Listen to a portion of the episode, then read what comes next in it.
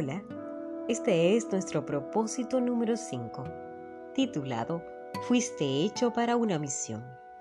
Proverbios 11:30 nos dice, El fruto de la justicia es árbol de vida, y el que gana almas es sabio. Día 36.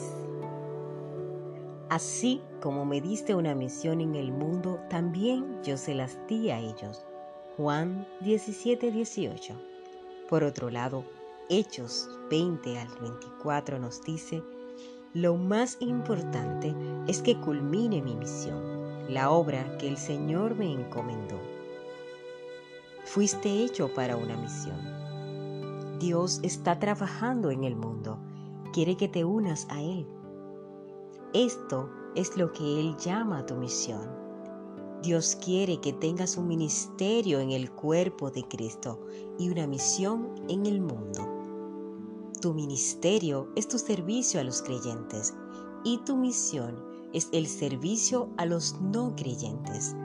Cumplir tu misión en el mundo es el quinto propósito de Dios para tu vida. Tu vida misionera es compartida y es específica. Parte de esto es la responsabilidad que compartes con cada cristiano. La otra parte es una asignación única para ti. Trataremos ambos aspectos en los capítulos siguientes. Nuestra palabra misión proviene del latín, que significa enviar.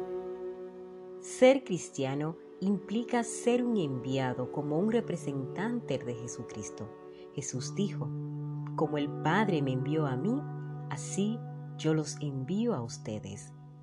Jesús claramente entendió su vida misionera en la tierra. A la edad de 12 años dijo, debo estar en los negocios de mi padre. Y 21 años más tarde, muriendo en la cruz, dijo, consumado es. Estas dos afirmaciones enmarcan una vida con propósito, bien vivida. Jesús completó la misión que el Padre le dio. La misión que Jesús cumplió mientras estaba en la tierra ahora es nuestra porque conformamos el cuerpo de Cristo.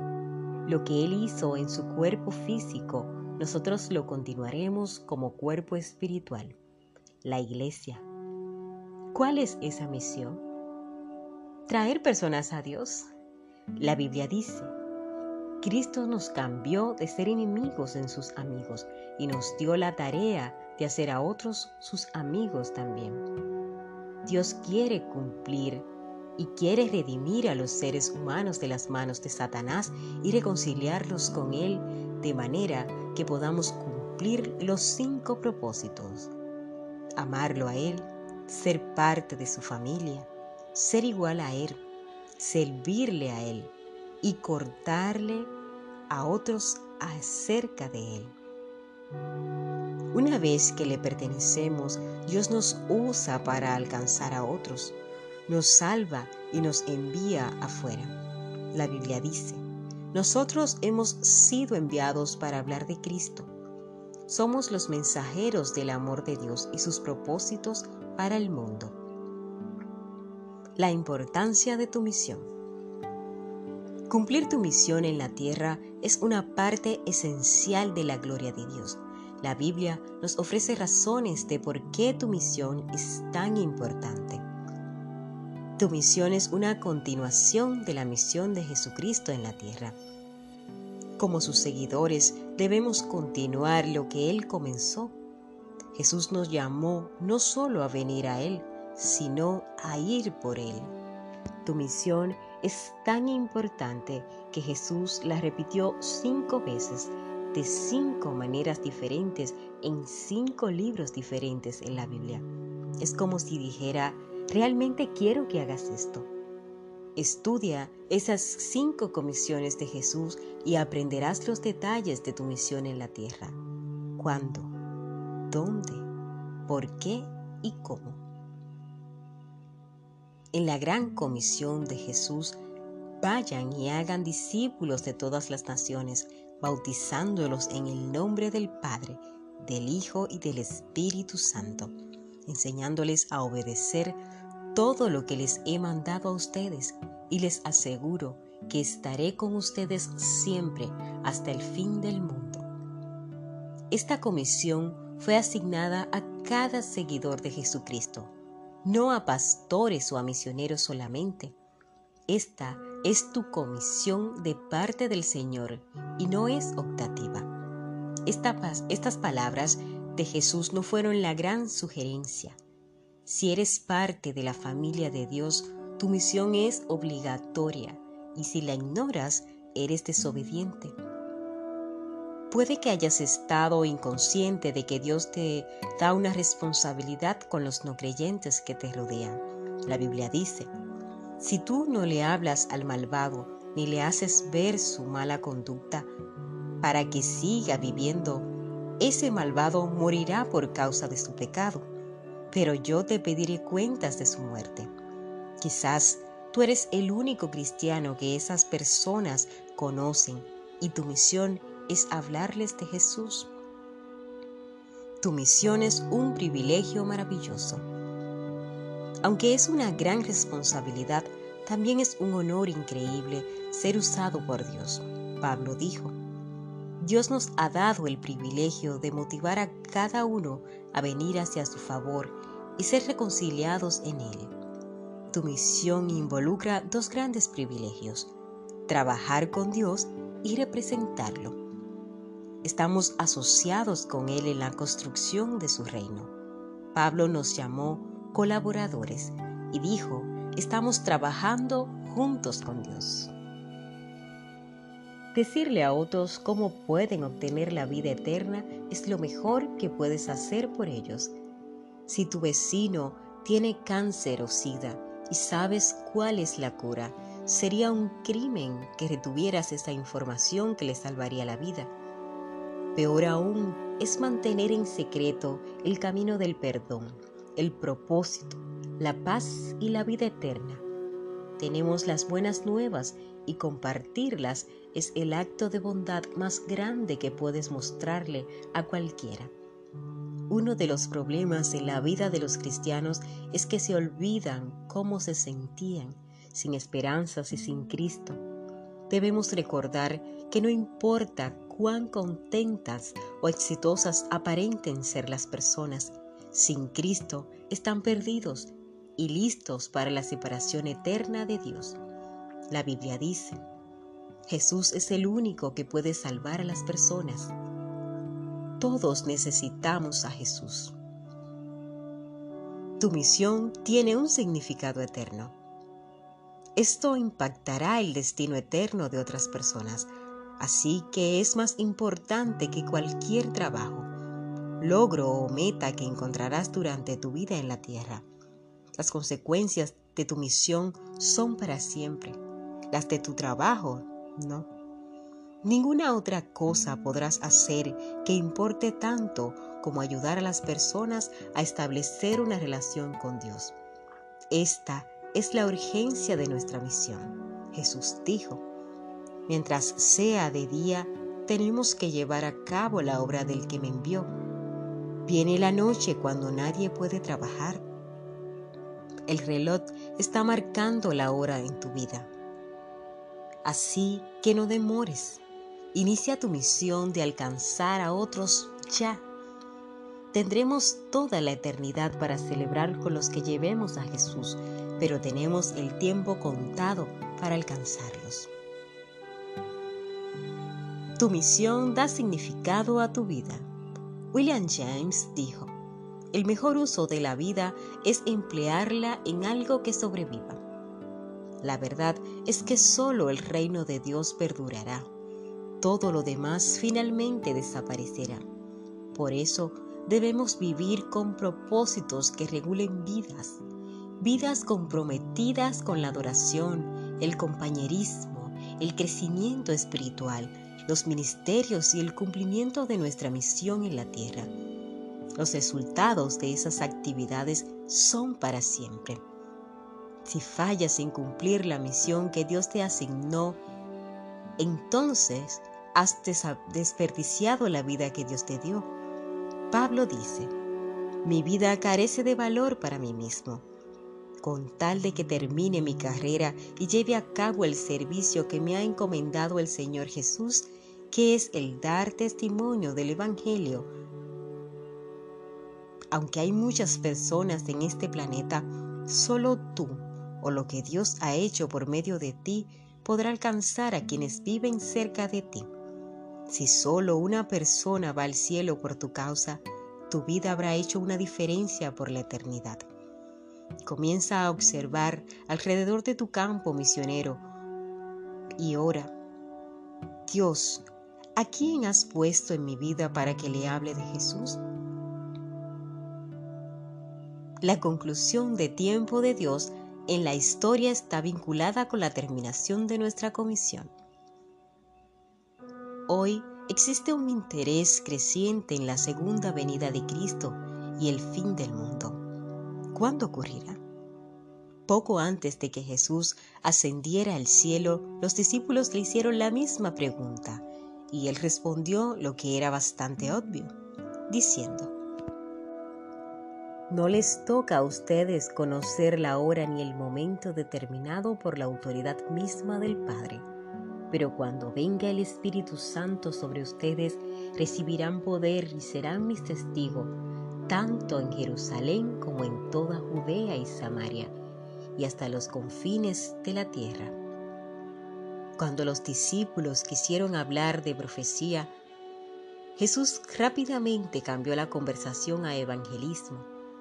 Él quería que se concentraran en su misión en el mundo. Así que les dijo en esencia, los detalles de mi regreso no son de su incumbencia lo que les incumbe es la misión que les he dado. Enfóquense en eso. Especular sobre el cronometraje exacto del regreso de Cristo es vano, porque Jesús dijo, Nadie conoce el día, la hora, ni aun los ángeles en el cielo, ni el Hijo, sino solo el Padre. Dado que Jesús afirmó que no conocía el día ni la hora, ¿Por qué tratas de imaginarla? Lo que hay que saber es que Jesús no vendrá hasta que cada una de las personas que Dios quiere que oigan las buenas nuevas las hayan oído. Jesús dijo, las buenas nuevas acerca del reino de Dios serán predicadas en todo el mundo, a cada nación. Entonces el fin vendrá. Si quieres que Jesús vuelva pronto, enfócate en cumplir tu misión y no en la profecía. Es fácil distraerte y apartarte de tu misión, porque Satanás prefiere que hagas cualquier cosa en lugar de compartir tu fe. Él dejará que pierdas tiempo en todo tipo de cosas, aun buenas, de manera que no tomes a ninguno contigo para llevarlo al cielo. Pero en el momento en que tomes en serio tu misión, espera que el diablo vierta contra ti todo tipo de distracciones y artimañas. Cuando esto suceda, recuerda las palabras de Jesús. Nadie que mire atrás después de poner la mano en el arado es apto para el reino de Dios. El costo de cumplir tu misión. Para cumplir tu misión Debes abandonar tus planes y aceptar los de Dios para tu vida. No solo puedes añadirlas a todas las cosas que te gusta hacer con tu vida, debes decir como Jesús, Padre, yo quiero tu voluntad, no la mía. de tus derechos, expectativas, sueños, planes y ambiciones para Él. Deja de invocar oraciones egoístas como Dios bendice lo que quiero hacer. Ora así. Dios, ayúdame a hacer lo que tú, lo que tú bendices. Dale un papel en blanco a Dios con tu nombre firmado al final y dile que te escriba los detalles. La Biblia dice, ofrézcanse completamente a Dios, cada parte de ustedes, para que sean herramientas en la mano de Dios y sean usados para sus buenos propósitos.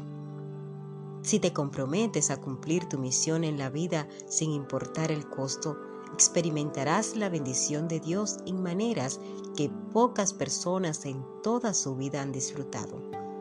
No hay casi nada que Dios no haría por un hombre o una mujer comprometidos a servir en el reino de Dios. Jesús prometió, te dará todo lo que necesitas día a día si vives para Él y haces del reino de Dios tu interés primordial. Uno más para Cristo. Mi padre fue ministro por más de 50 años, sirviendo la mayoría del tiempo en pequeñas iglesias rurales. Era un simple predicador, pero era un hombre con una misión. Su actividad favorita era llevar equipos de voluntarios al extranjero para construirles templos a congregaciones pequeñas. En el transcurso de su vida, mi papá construyó más de 150 iglesias alrededor del mundo, nos cuenta nuestro escritor Rick Warren. En 1999, mi padre murió de cáncer. La última semana de su vida, la enfermedad lo mantuvo despierto en un estado parcialmente consciente cerca del 24 horas al día. Como soñaba, hablaba en voz alta lo que había visto. Sentado a su lado, aprendí mucho acerca de él con solo oír sus sueños. Él revivió cada uno de los proyectos de construcción de las iglesias que llevó a cabo, uno tras otro. Una noche, cercana a su final, mientras mi esposa, mi sobrina y yo estábamos a su lado, de repente papá comenzó a moverse y a tratar de salir de la cama. Por supuesto, estaba muy débil y mi esposa insistió en que debía quedarse acostado. Pero él persistía en tratar de levantarse de la cama, así que mi esposa finalmente le preguntó, Jimmy, ¿qué estás tratando de hacer? Él contestó, voy a salvar a uno más para Cristo. Voy a salvar a uno más para Cristo. Voy a salvar a uno más para Cristo y comenzó a repetir la frase una y otra vez. Durante una hora pronunció la frase tal vez unas cien veces y gritaba, voy a salvar uno más para Cristo. Yo estaba sentado en su cama con lágrimas en mis mejillas. Bajé mi cabeza para darle gracias a Dios por la fe de mi padre. En aquel momento, papá me tocó y puso su mano frágil en mi cabeza y dijo, como una orden, salva a uno más para Jesús, salva a uno más para Cristo. Quiero hacer de esto el tema del resto de mi vida, así que te invito a considerarlo como algo especial para tu vida, porque nada hará mayor diferencia en la eternidad. Si quieres ser usado por Dios, debes tener cuidado de lo que Dios cuida y lo que Él más atiende es la redención de las personas que hizo. Dios quiere hallar a sus hijos perdidos. Nada le importa más. La cruz lo comprueba. Oro que siempre veas donde puedes alcanzar a uno más para Cristo, de modo que cuando estés delante de Dios, un día puedas decir, misión cumplida. Punto de reflexión. Fui hecho para una misión. Versículo para recordar. Vayan y hagan discípulos de todas las naciones, bautizándolos en el nombre del Padre, del Hijo y del Espíritu Santo, enseñándoles a obedecer todos los que le he mandado a ustedes. Y les aseguro que estaré con ustedes siempre, hasta el fin del mundo. Mateo 28, del 19 al 20. Pregunta para considerar. ¿Qué temores me detienen para cumplir la misión de Dios y poder terminarla? Y hoy tenemos una segunda pregunta que dice, ¿qué me detiene para hablarles a otros de las buenas nuevas?